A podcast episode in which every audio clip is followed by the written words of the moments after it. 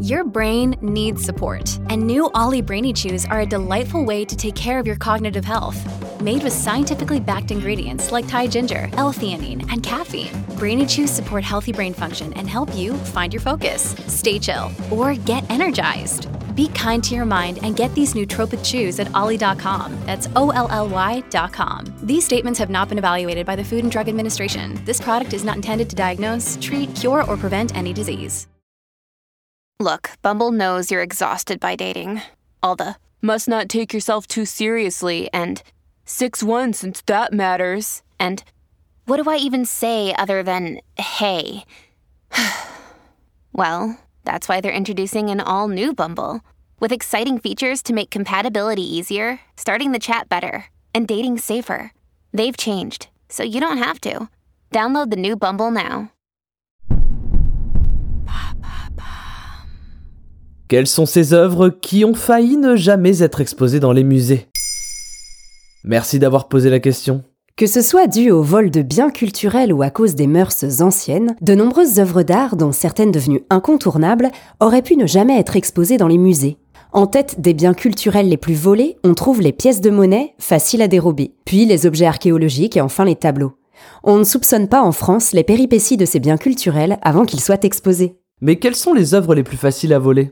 Évidemment, toutes les œuvres les plus petites, à commencer par les pièces de monnaie antiques. Ce ne sont pas forcément les grands trafiquants d'art internationaux qui s'en emparent. Ce peut tout simplement être vous et moi si l'on s'équipe d'un détecteur de métaux et qu'on le passe auprès d'un site archéologique. Un site archéologique, c'est un lieu où sont préservées des preuves d'une activité humaine passée préhistorique, historique, voire contemporaine. Ces lieux sont donc un peu partout. Les douanes et autorités de la région sud ont par exemple recensé sur leur territoire depuis 20 ans le vol de plus de 2 millions de monnaies de l'époque antique. Plus de 40 000 objets datant de la préhistoire à la Seconde Guerre mondiale ont été saisis et jamais montrés jusqu'à présent.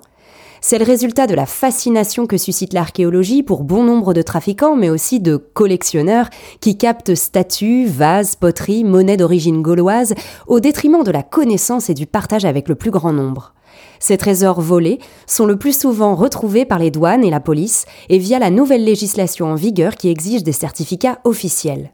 Une centaine de ces objets, dont un support de canon ou même une statue menhir, sont exceptionnellement exposés au musée d'histoire de Marseille jusqu'au 12 novembre 2023. Ces œuvres proviennent de pillages archéologiques que traquent les enquêteurs et les enquêtrices dans le bassin méditerranéen, et qui habituellement se trouvent dans les réserves des douanes, des gendarmes et de l'État. Et des peintures connues ont-elles été volées puis retrouvées? Son regard est connu dans le monde entier et pourtant nous aurions pu passer à côté. La Joconde. Le tableau de Léonard de Vinci a été volé le 22 août 1911 au sein du Louvre par Vincenzo Perugia, un vitrier italien qui travaillait au musée. Le tableau a été retrouvé deux ans plus tard lors d'une tentative de revente en 1913 en Italie. Le cri de Munch a quant à lui été dérobé à deux reprises dans des musées d'Oslo puis retrouvé par la suite. Le tableau des choristes de Degas a été volé en 2009 dans un musée marseillais et retrouvé neuf ans plus tard lors d'un contrôle des douanes. Et quelles œuvres étaient jugées trop scandaleuses pour être exposées? Aujourd'hui, le déjeuner sur l'herbe de Manet nous évoque une scène cocasse avec une femme nue au cœur d'un repas estival et bucolique. Mais en 1863, l'œuvre fait scandale et n'est exposée que brièvement au Salon des Refusés, ouvert la même année à Paris en marge du Salon officiel parisien, réunissant toutes les œuvres qui s'opposent au goût des instances dirigeantes. Il est maintenant exposé au musée d'Orsay. L'urinoir le plus connu au monde, l'œuvre Fontaine de Marcel Duchamp, fut refusé lors de sa première exposition à New York en 1917 avant de disparaître. Aujourd'hui, il n'en existe que des répliques, certifiées par l'artiste, dont l'une est actuellement exposée à Stockholm. Enfin, L'origine du monde, le célébrissime tableau de nu féminin réalisé par Gustave Courbet en 1866, n'a été exposé au grand public au musée d'Orsay qu'à partir de 1995, jugé trop provocateur.